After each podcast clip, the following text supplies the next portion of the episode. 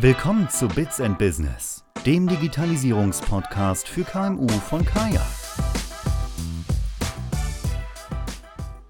Hi und herzlich willkommen zur heutigen Episode vom Bits und Business Podcast, dem Podcast rund um die Digitalisierung für kleine und mittlere Unternehmen.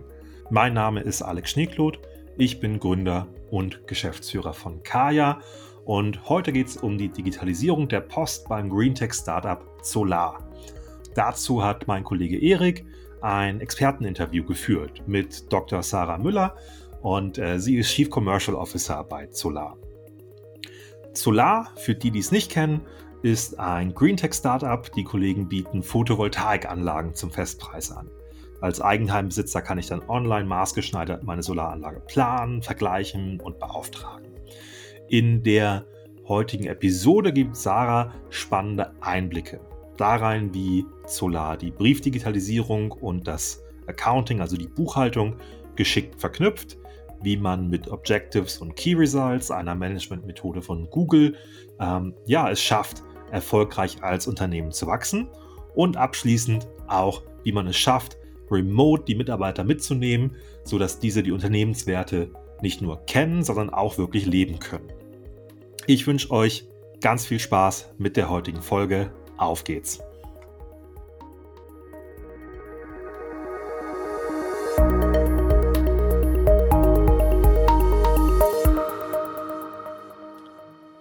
Hallo und herzlich willkommen zum heutigen Deep Dive Interview bei Kaya. Mein Name ist Erik Remberg. Heute sprechen wir mit unserem Gast Dr. Sarah Müller von Zola. Zola ist eine Consumer Brand für nachhaltige und erneuerbare Energie. Mit Dr. Sarah Müller sprechen wir heute unter anderem über das Thema Effizienzsteigerung in Unternehmen durch digitalisierte Prozesse, die zuvor analog waren, speziell zum Thema Digitalisierung der Briefpost. Wir sprechen außerdem dazu, wie Remote Work dadurch auch beeinflusst wird, sowie weiter auch zu Best Practices in der Prozessoptimierung in Unternehmen durch die Digitalisierung.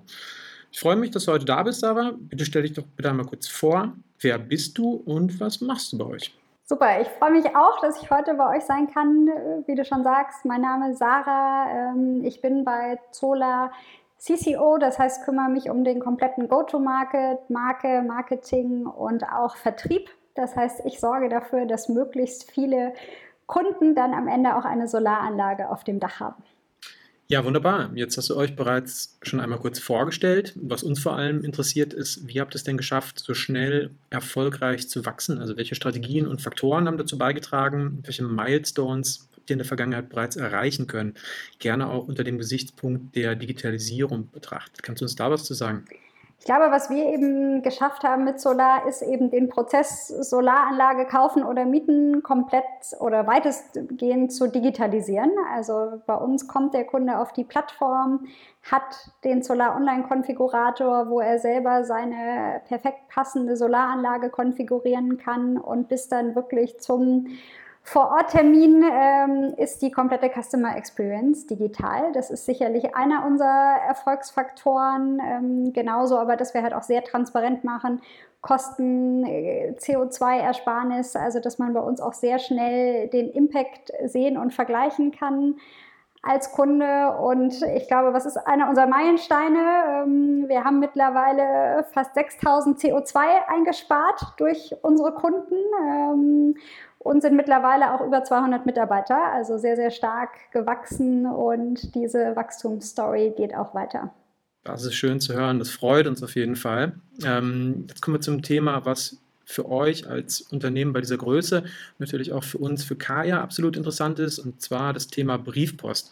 Was würdest du denn sagen, wie hat sich das Aufkommen bei Briefpost, bei Solar oder auch generell in Unternehmen in den letzten Jahren entwickelt und welchen Stellenwert nimmt die zügige Distribution der Briefpost aktuell ein? Also klar, als Green Tech Startup versuchen wir natürlich, Briefe und Papier erstmal per se zu reduzieren.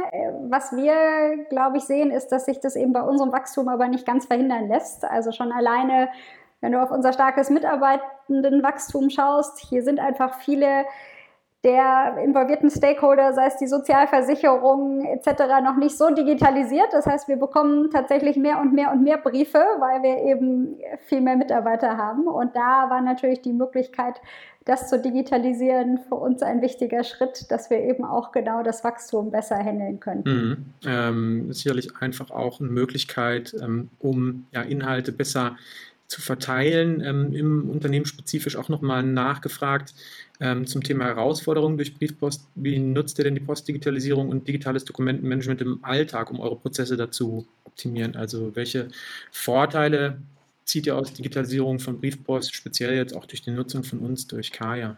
Was wir tatsächlich gemacht haben Anfang des Jahres ist, wir haben auf eine komplette Remote Work Policy umgestellt. Ich glaube, die Erfahrungen in der Pandemie haben uns gelehrt, es funktioniert auch, wenn wir nicht alle im Office sind. Und insofern sind unsere Mitarbeitenden aktuell komplett über Deutschland verteilt und da hilft uns die Nutzung von Kaya natürlich enorm, weil vorher mussten einfach gewisse Leute im Büro sein, um Post zu erfangen, mussten sie scannen, mussten es verschicken und äh, da hab, haben wir dank euch sehr viel mehr Flexibilität. Ähm, zum einen müssen Leute nicht im Office sein, um Post zu empfangen und wir können es eben natürlich auch viel, viel schneller an die Mitarbeitenden oder die zuständigen Leute in der Firma verteilen, die eben auch nicht alle vor Ort im Office sind.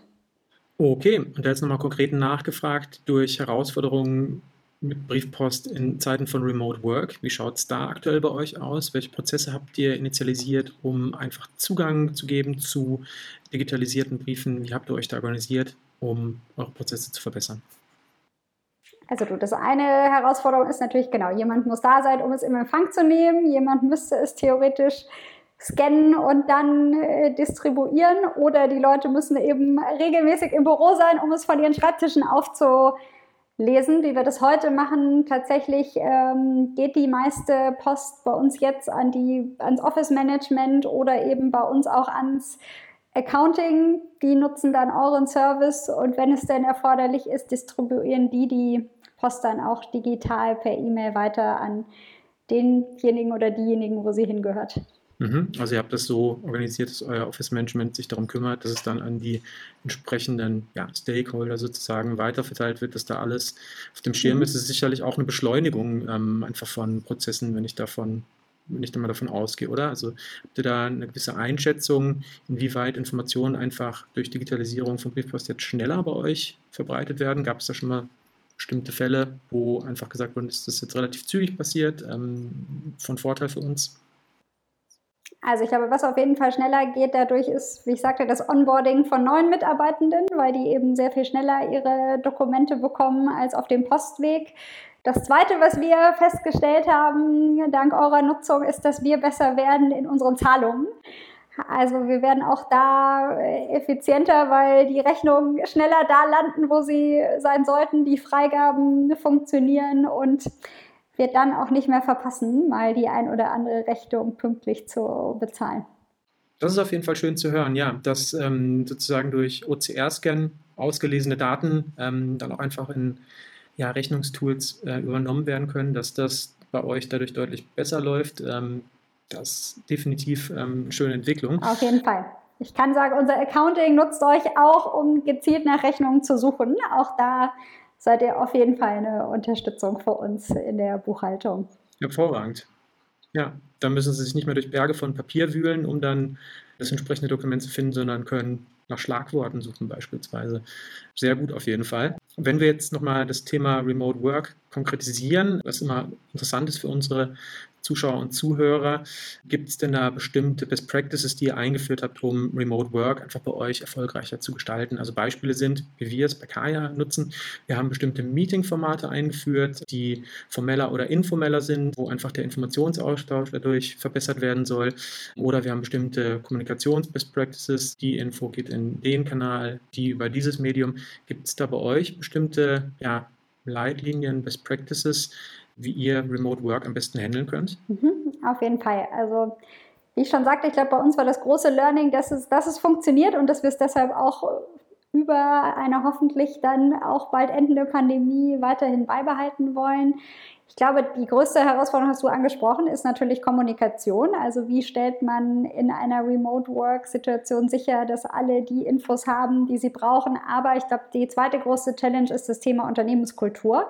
Also wie schafft man es insbesondere, wenn man auch neue Mitarbeitenden hat, die komplett remote starten, dass sie trotzdem die Unternehmenswerte nicht nur auf äh, Hochglanz-Lights bekommen, sondern auch erleben und selber leben können. Ähm, was sich da bei uns bewährt hat, ist wirklich ein zum einen sehr ausführliches Remote Onboarding, wo eben neue Mitarbeitenden auch nicht nur ihren Bereich kennenlernen, sondern wirklich durch die komplette, einmal den Blick durchs komplette Unternehmen bekommen und auch unsere Customer Journey sehr ausführlich kennenlernen. Also viel Investment in, in ein Onboarding. Dann haben wir ähnlich wie ihr auch neue Kommunikationsformate. Wir haben ein remote monatliches All Hands, wo wirklich sehr transparent alle Zahlen, alle Themen geteilt werden, sodass die wichtigen Themen auch wirklich für die ganze Company transparent sind und Zwei Themen noch, die uns, glaube ich, sehr helfen, ist zum einen haben wir ähm, mit Liebsam ein digitales Feedback-Tool, wo wir wirklich jede Woche die Stimmung der Mitarbeitenden einfangen, auswerten können, gucken, was läuft gut, was läuft nicht gut, so dass man das, was man vielleicht normalerweise in der Kaffeeküche erfährt, ähm, dann auch in Form eines digitalen Tools erfährt, was uns extrem hilft. Und schließlich steuern wir die Company mit OKRs, das heißt mit Objective und Key Results, wo wir auch einen sehr klaren Prozess haben, wie werden die gestaltet, wie werden Ressourcen verteilt und wir eben auch wirklich sehr regelmäßig gucken, wo stehen wir denn eigentlich, so dass das ganze Team zum einen weiß, wo wir hinwollen, aber zum anderen eben auch klar ist, wie sind wir denn gemeinsam unterwegs, was glaube ich auch sehr hilft, wenn man nicht mehr alles auf Zuruf macht, wenn man da eben eine ganz klare Zielsteuerung hat.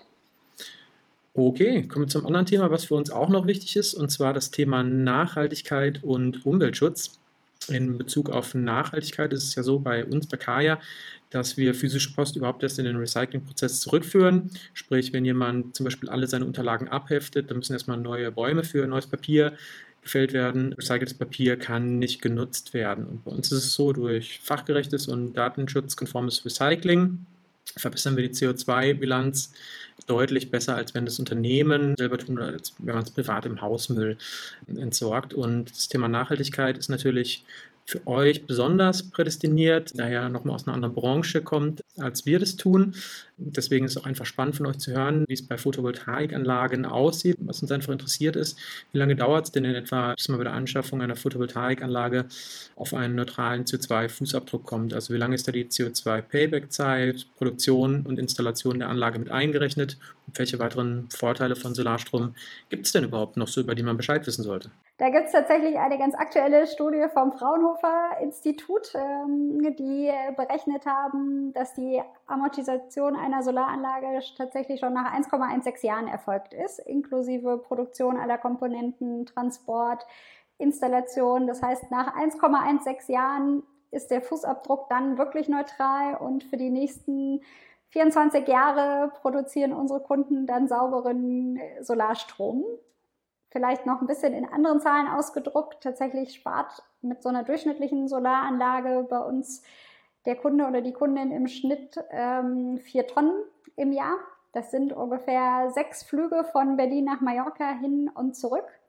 Und auch hier geht natürlich noch mehr. Das ist die durchschnittliche Solaranlage. Aber wenn man beispielsweise eine Wallbox hat und auch sein E-Auto mit der Solaranlage lädt oder einen Speicher hat, ähm, also die sauber Energie, erzeugte Energie dann auch für sich selber nutzt, ist nochmal eine deutliche CO2-Reduktion möglich. Bei uns geht es bis zu 35 Prozent des Fußabdrucks, den man durch die Nutzung von Solarstrom reduzieren kann. Was sind weitere Vorteile von Solar? Neben natürlich dem äh, umweltfreundlicheren grünen Strom, den man damit produziert, in jedem Fall das Thema Autarkie. Also man ist unabhängig von anderen Stromerzeugern und produziert seinen eigenen Strom, ist da sozusagen wirklich komplett unabhängig und abgesichert. Und der dritte große Vorteil ist auch die Kostenersparnis. Wenn man mal wirklich sich das langfristig guckt, wie sich Investitionen an einer Solaranlage auf die lange Zeit rechnet, dann produziert man selber günstigeren Strom als das, was man eben im Durchschnitt über die Stromanbieter bezieht.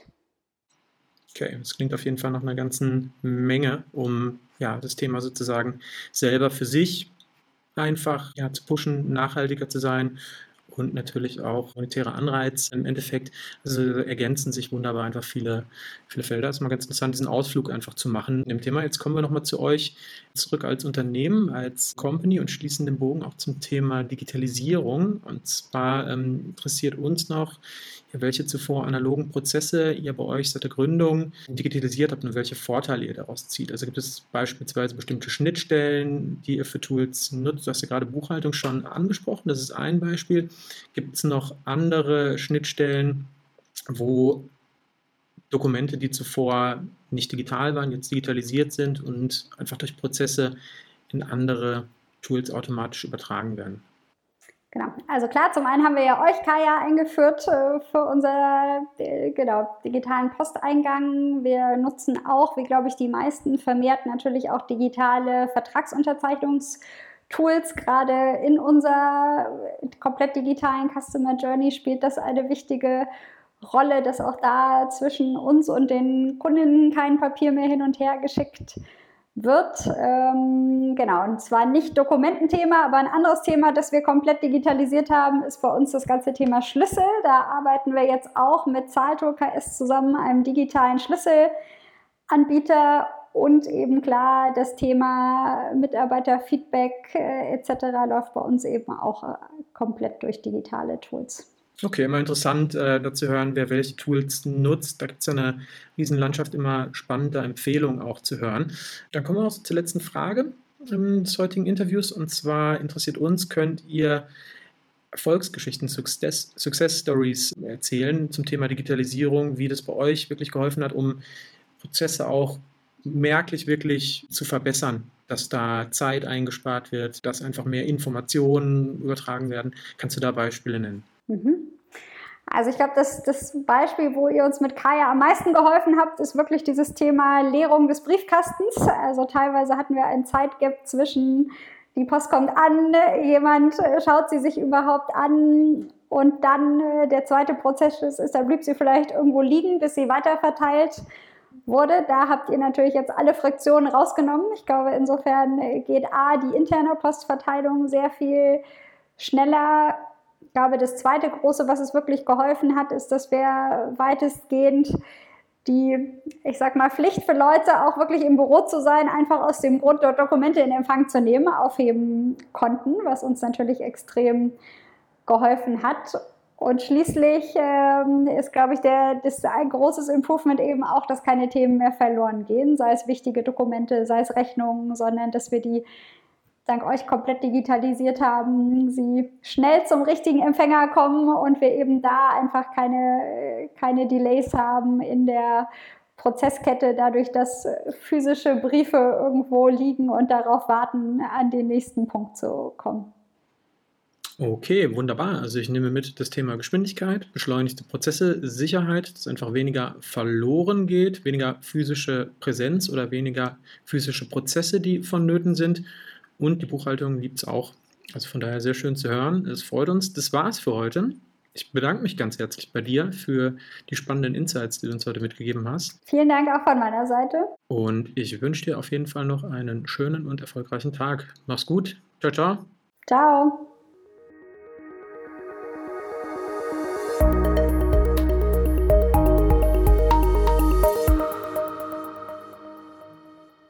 Hat Ihnen diese Folge von Bits and Business gefallen? Dann folgen Sie jetzt unserem Podcast und bleiben Sie auf dem Laufenden.